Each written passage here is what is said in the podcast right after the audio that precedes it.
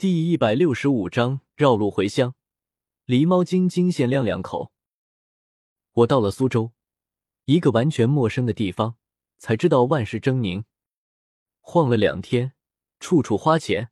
没有收入的时候，就很怕花钱。小时候学习池子里放水，一个进水管，一个出水管的问题重新萦绕心头。不过我是没有进水管的。所以相对简单很多。苏州的美景与美女，我走马观花，过得十分粗略。夜晚住在便宜的小宾馆里，有人敲门，神秘的问我需不需要其他。这是除了老板娘后的第二个人和我说话，吴侬软语。我摇摇头，把门关上，在惆怅中细数过了最近几年的种种，然后疲乏中睡过去。第二天，我又觉得我必须离开苏州了，可是我不知道去哪。这个时候，我感觉到深深的孤独。唐若曦不时的映入脑帘，也不知道她怎么样了。辗转几日，我终于找不到方向，暗暗滋生回老家的想法。回老家，心理压力何尝不大？父母会怎么想？供养出的大学生回去了。乡人估计会掀起新一轮的“读书无用论”，会说“读书何用？大学生不也灰溜溜的在外面混不下去而回来了？”还有人会说“某某也是大学生，人家没回来，故为而不知。”结论是钟凯自己不行。于我而言，并无什么；无我父母而言，必定心酸流泪。而且，我回家做什么？总不能两耳不闻窗外事，一心只读圣贤书。我突然想起，亮亮以前和我说过当村长。现在大学生去当村官的也很多，也不丢人。再说，村长也算是官职，可以造福家乡，也算是回馈故人。我豁然开朗，给亮亮打电话，问他村长的事宜。亮亮恰逢在家，听到我如此说，简直不敢相信。拍腿大叫好，又说：“明年春季选举，你回来酝酿一下，收拾民意，正是可行。”又问我一些杂七杂八的问题：“户口在老家吗？在。是党员吗？是。”亮亮掩饰不住会心的笑，说：“万事俱备，只欠东风。”我给我父亲打电话，他第一反应是和若曦没戏了，那孩子怎么办？又难过的说：“还准备等当爷爷了，去江南看一个月孙子的。现在可好，孙子还在，只是看不到了。”父亲意见很简单：“回来就回来吧，人各有志。北大毕业的不是有卖猪肉、卖红薯的吗？回来也要做一番事业。但是想当村长却没那么容易。回家创业，得到家人和朋友的鼎力支持，我十分开心。”也许能放下自己身段的时候，就是穷途末路的时候。其实父亲还说了一句话，我没有写出来。他说：“家永远是你的家，你想什么时候回来就什么时候回来，想几个人回来就几个人回来。”父亲好像还在为我离婚的事凄凄然。我故意躲避开来，不想再提这回事。回去再说吧。回去的路上，我故意绕道。从山东、北京、河北转了一大圈，仿佛以前诗人的游历，见到了不少新鲜的风景，听到了无数奇特的语音。我特意去了一趟泰山，因为小时候课本里老说泰山的事，但是我并没有看到极天云一线异色，须臾成五彩，却看到了挑山宫，沿着无数文人骚客踩过的阶梯，拾阶而上。看似步伐款款，却稳稳当当，虎虎生威，不休不歇，故整体行之极快。这也是一种生活，为我所没有生活过的。到了北京，去了一趟天安门，这里我之前来过一次，并没有想象中的巍峨，但是长安街真的阔绰。不管怎样，我到了天安门，突然升起无限的敬仰和豪迈。仿佛有一种磁性的吸引力。此时此刻，扛枪杀敌统统都不是问题了。我已经不是我，我是海洋里的一滴水。这大约是我爱红旗，我爱中国人民共和国的潜移默化，继而根深蒂固在心里安家之故。离开这阵宽阔，到了河北，突然满目疮痍，夏日都没有十足的绿色遮盖焦黄的土地，太阳像着了魔，使劲欺负仿佛生了白化病的这片土地。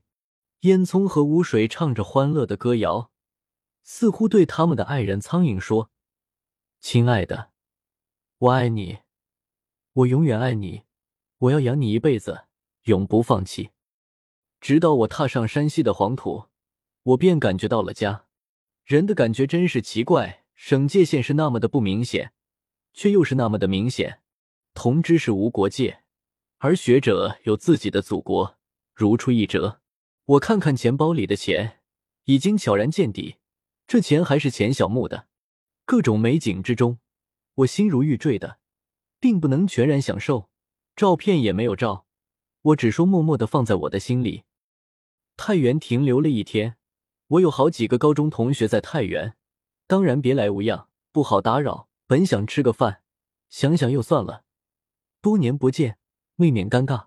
突兀拜访，或有不便，如果一个都约不到，岂不是大失所望？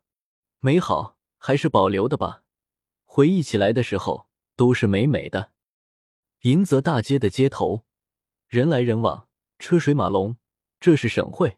我想，太原到我家时间不长，在火车上，我想自己就是个失败者。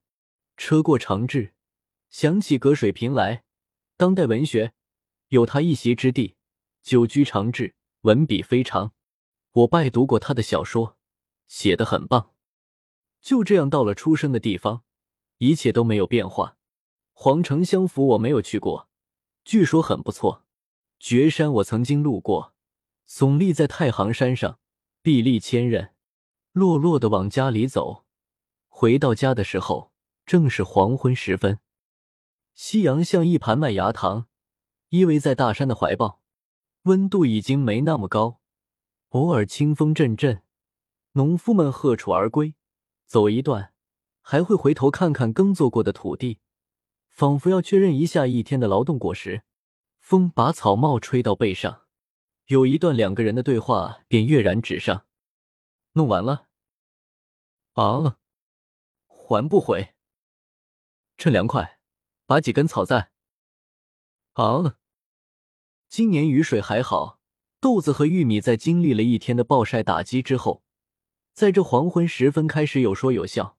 我走得飞快，生怕见到熟悉的乡人，可是还是碰到了村长。村长说：“你不是刚走吗？钟凯又回来了。”我说：“叔，呃，有点事。”村长嘿嘿笑，黄牙如漆，说：“有出息，村里就你有出息。”我沉默了。轻轻一笑，想躲又躲不了。他和我一起回村。村长又问：“外面好吧？”我说：“就那样。”村长说：“我们上次党委会组织去旅游学习，到了河南信阳，那到处都是水田，好的不得了。他娘的，咱这里啥都好，就是缺这一口水。”我喔喔的应付了几句。明年如果和他竞选村长。他还会这么笑容可掬吗？我真的感觉到自己的混蛋了。没出息的钟凯回老家干嘛？这是当初读大学的初衷吗？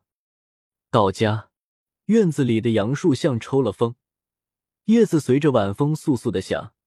母鸡带着儿女回家了，边走边吃，永无止境。院子里静静的，除了自然的声音。母亲从屋子里出来，看到我。脸有喜色，但并不多，眼睛忧郁的看着我，仿佛长了一片衣。问我饿了吧？我说饿了。帮我拿东西，一起进了屋子。我四顾茫然，前些日子回来还不是如此心境，这次全然不同。我不再别他而走。最近十几年，我从来没有认真的看看这个长大的家，每次匆匆一瞥，然后离去。这次我发现家也老了，不再是我小时候的样子。白色的墙壁已然风化，还有些许斑驳。中堂的大字也有了薄薄的一层灰。桌子、椅子、箱子都是风烛残年的样子，只是上面栖过的蝴蝶却依然起舞翩翩。厨房也陈旧了，为了养活我们饱经风霜，我想做个粉刷匠，让他们焕然一新。还想赚钱，把房子的外墙上贴瓷砖，家要有个家样，漂漂亮亮。亮亮来了，进了院子，右手摸一把汗，说：“你真回来了。”我想问盗墓的进展，欲言又止，自己一屁股屎尚未擦干净，哪里还顾得上别人？便邀请他进屋子里坐，给他倒茶，找了半天，找不到茶叶。我才知道，我太久没有在家，家里的东西看似熟悉，其实很陌生。亮亮说：“白水就行，白水就行。”你回来不出去了？我说：“对。”亮亮问：“真计划当村长？”我说：“我说着玩的，当什么村长？”亮亮说：“我支持你呀。”亮亮又说：“跟你说，现在村长的油水可多了。”和村主任一起掌握生死大权，农田用地补助、煤矿占地、医保费用、贫困补助、低保户企业补助、养猪啊、喂羊啊、养兔子啊都有补贴的。你看我们村村长和主任穿的不怎么样吧？家里都有几十上百万的，听说偷偷去县城里买了房子。我不相信，说你听谁说的？不可能吧？亮亮说：“真的，不开玩笑。你回来了，有啥计划？”我说：“还不知道。”亮亮说：“来抽烟。”一根烟递给我，继续小声说：“葛老木出问题了。”我嗡了一下，双目盯着亮亮，说：“怎么了？”亮亮说：“弄点酒，慢慢说，慢慢喝。”亮亮和我边喝酒边聊，云雾冥冥，聊到松林一人所见的狸猫精，我不屑一顾，说：“这也信？松林不是这样的人啊，在我看来，他一向不信这些的。”亮亮道：“你错了，这次他不但信了狸猫精，还终止了盗墓，让我们立刻回村。”我说：“你们没有意见？”木开了口。不拿东西，空手而归。亮亮说：“怎么没意见？”尹森意见最大，说：“松林胆小如鼠，鼠目寸光，没有魄力，当领导真是小才大用。”我说：“后来呢？”亮亮说：“松林恳请我们回村，他说这次预感真的很不好，我们就只好回来了。回来的当天晚上，我就一个人去找了松林。”我有话和他说。